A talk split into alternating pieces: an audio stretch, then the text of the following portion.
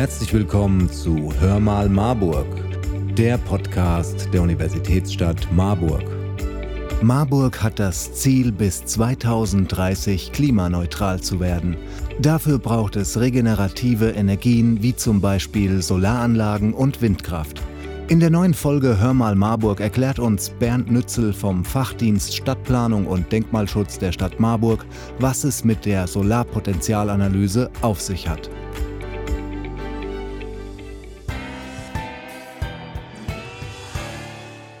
Guten Tag, Herr Nützel. Wir sprechen heute über die Solarpotenzialanalyse. Können Sie für den Einstieg einmal kurz zusammenfassen, was genau das eigentlich ist? Ja, guten Tag auch von mir, das mache ich gerne. Die Solarpotenzialanalyse der Stadt Marburg ist eine strategische Planung für den Außenbereich, für den planungsrechtlichen Außenbereich der Stadt Marburg. Und zwar vor dem Hintergrund, dass der Bundesgesetzgeber ermöglicht hat, dass jetzt auch im Außenbereich Solaranlagen errichtet werden können mit Hilfe einer Bauleitplanung. Äh, das war bisher nicht der Fall, weil Photovoltaikanlagen im Außenbereich nicht privilegiert sind. Privilegiert heißt, ich kann das dort zulassen, ohne eine Planung vormachen zu müssen. Das im groben mal. Wozu braucht es diese Flächen? Marburg hat doch genügend Dächer für PV-Anlagen, oder nicht? Äh, Marburg hat sehr viele Dächer, das ist richtig, und auch dort sind äh, noch sehr viele Solaranlagen zu errichten, um das Ziel, das sich die Stadt Marburg äh, gesetzt hat, bis 2030 klimaneutral zu werden. Im Klimaaktionsplan ist äh, dezidiert aufgelistet, wie viel Solaranlagen benötigt werden. Und da ist es eben ein Punkt, dass man nicht entweder oder sondern wir müssen nach dieser Maxime alles machen. Wir müssen die Dächer zusätzlich bestücken. Wir müssen im Außenbereich, also in planungsrechtlichen Aufbau, auf diese Flächen, die wir in der Solarpotenzialanalyse herausgearbeitet haben, auch Solaranlagen errichten. Aber da will ich noch einen Punkt sagen, und das ist immer noch nicht alles. Wir brauchen im Mix dann auch Windkraft und andere regenerative Energiequellen. Und wie viele Solaranlagen braucht es auf den Flächen? Auf den Flächen, die wir da im Außenbereich herauskristallisiert haben, hat die Solarpotenzialanalyse ja auch einen Deckel festgelegt bekommen von der Regionalplanung. Der beläuft sich auf 92 Hektar. Und wenn Sie wissen, dass äh, nach dem Klimaaktionsplan äh, für die elektrische Energie ein Bedarf errechnet wurde von 410 Millionen Kilowattstunden und man auf den 92 Hektar nur 65 Millionen Kilowattstunden erzeugen kann, sehen Sie schon, dass wir diese brauchen und die anderen Flächen noch deutlich mehr. Also ein nebeneinander ist das wichtige Argument. Wo sollen diese PV-Anlagen gebaut werden? Steht das schon fest? Äh, nein, das steht jetzt in der äh, Genauheit noch nicht fest, weil in der Solarpotenzialanalyse ja ein Korridor, eine Flächen, eine, ein, ein Suchraum herausgearbeitet wurde, der sagt, im Außenbereich stehen so und so viel Hektar zur Verfügung und davon dürfen nur 92 Hektar belegt werden. Und diese 92 Hektar gilt es jetzt herauszufinden. Wie sind die Flächen mit Potenzial ausgewählt bzw. kategorisiert worden? Welche Gegebenheiten oder Kriterien muss eine solche Fläche erfüllen? Die Flächen, die wir dort in der Solarpotenzialanalyse dargestellt haben, sind nach Kriterien der Regionalplanung äh, ausgewählt worden, die wir mit dem Regierungspräsidium in Gießen intensiv abgestimmt haben. Das sind zum Beispiel Flächen, äh, die kein Wald sind, die keine Gewässer sind, die im Grunde nur landwirtschaftlich genutzte Flächen darstellen. Und dort haben die Stadt Marburg auch das Grünland ausgeschlossen für eine Solarnutzung, weil die aus naturschutzrechtlichen Gründen sehr wertvoll sind. Diese Kriterien sind natürlich sehr übergeordnet. Wir wissen, dass wir natürlich äh, die genaue Betrachtung jetzt im weiteren Verfahrensschritt ganz konkret vor Ort noch überprüfen müssen. Aber somit haben wir erreicht, dass wir einen Korridor äh, entwickelt haben, der äh, den Größteil des Außenbereichs eben nicht für Solarnutzung zur Verfügung stellt. Wie werden die Solaranlagen auf den potenziellen Flächen verteilt? Wird das ein Riesenfeld in einem Ort oder wie ist das geplant?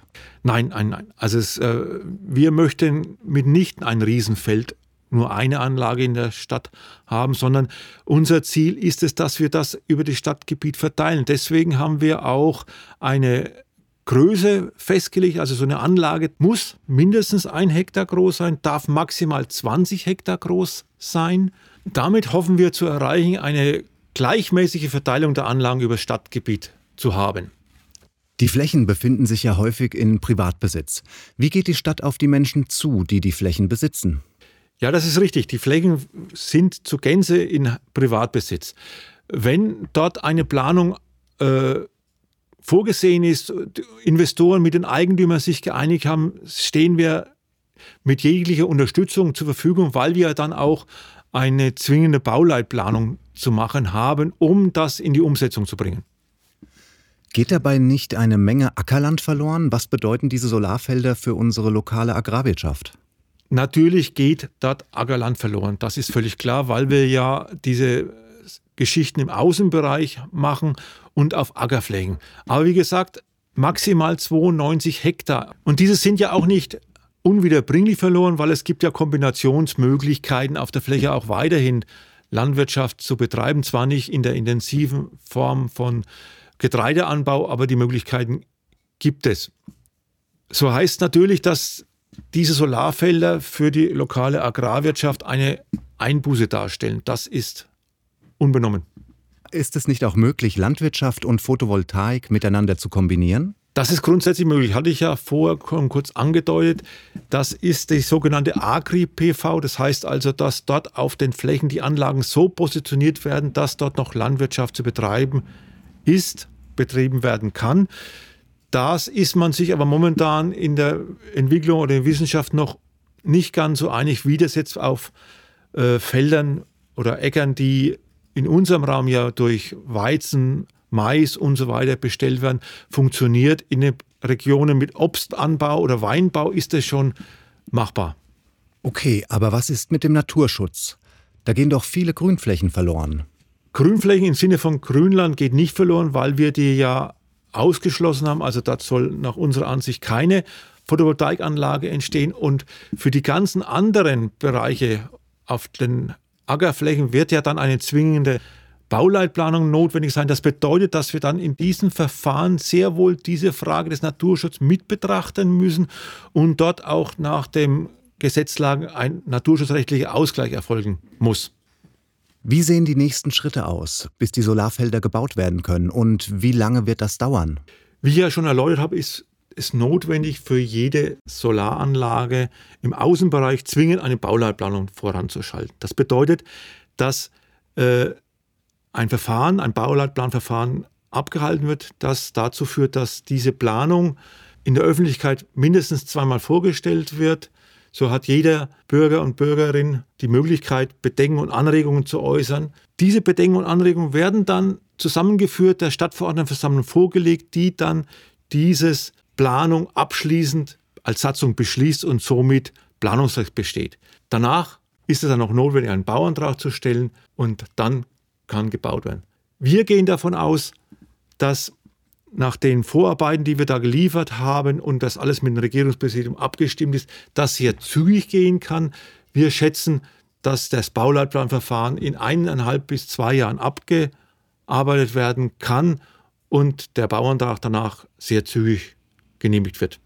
Wer kann Solaranlagen auf diesen Flächen bauen? Können dies auch die aktuellen BesitzerInnen selbst tun oder die AnwohnerInnen im Verbund? Das ist richtig. Im Grunde kann nur der Eigentümer diese Planung anregen. Dabei kann er sich gerne Investoren bedienen, kann sich gerne ein Unternehmen, das in diesen Sachen spezialisiert ist, suchen. Er kann auch sich mit anderen Bürgerinnen zusammentun, eine Gruppe bilden, eine Gemeinschaft, eine, eine Genossenschaft gründen, das zu entwickeln. Er kann auch mit den Stadtwerken zusammenarbeiten. Dabei sind wir gerne unterstützend tätig und würden auch dabei Hilfestellung leisten, die Partner dann zusammenzubringen. Uns ist dabei aber auch wichtig zu sagen, dass es keine Enteignung stattfinden wird. Wenn der Eigentümer nicht möchte, dass auf seiner Fläche eine Solaranlage entsteht, dann werden dort auch keine entstehen. Ein anderer Punkt, was uns ebenfalls von Bedeutung ist zu erwähnen, dass neben dieser aktiven Beteiligung, die ich ja eingangs erwähnt hatte, dass mit Genossenschaften alles Mögliche denkbar ist, auch eine passive Teilhabe existiert. Und zwar soll dem Stadtteil, auf dem eine Anlage entsteht, auch eine monetäre Teilhabe zugutekommen. Wo finden Interessierte, die mehr über die Analyse wissen oder gar selbst aktiv beim Ausbau mitwirken möchten, mehr Infos dazu? Die Infos dazu finden Sie bei uns auf der städtischen Homepage in dem Kasten nützliche Links unter dem Begriff Solarpotenzialanalyse. Da ist auch mein Kontakt aufgeführt. Wenn Sie mehr Informationen können Sie mir auch gerne anrufen. Wir sind unterstützend jederzeit tätig. Also, wenn ihr mehr zur Solarpotenzialanalyse in Marburg wissen möchtet, dann schaut auf der Homepage der Stadt nach unter www.marburg.de/slash Solarpotenzialanalyse. Das war's auch schon wieder mit Hör mal Marburg, dem Podcast der Universitätsstadt Marburg. Wir hoffen, es hat euch gefallen und freuen uns auf euer Feedback. Schreibt uns doch einfach eine Nachricht und abonniert diesen Podcast. Empfehlt ihn Freunden und Verwandten. Ihr findet uns auf www.hörmalmarburg.de oder auf allen gängigen Podcast-Plattformen.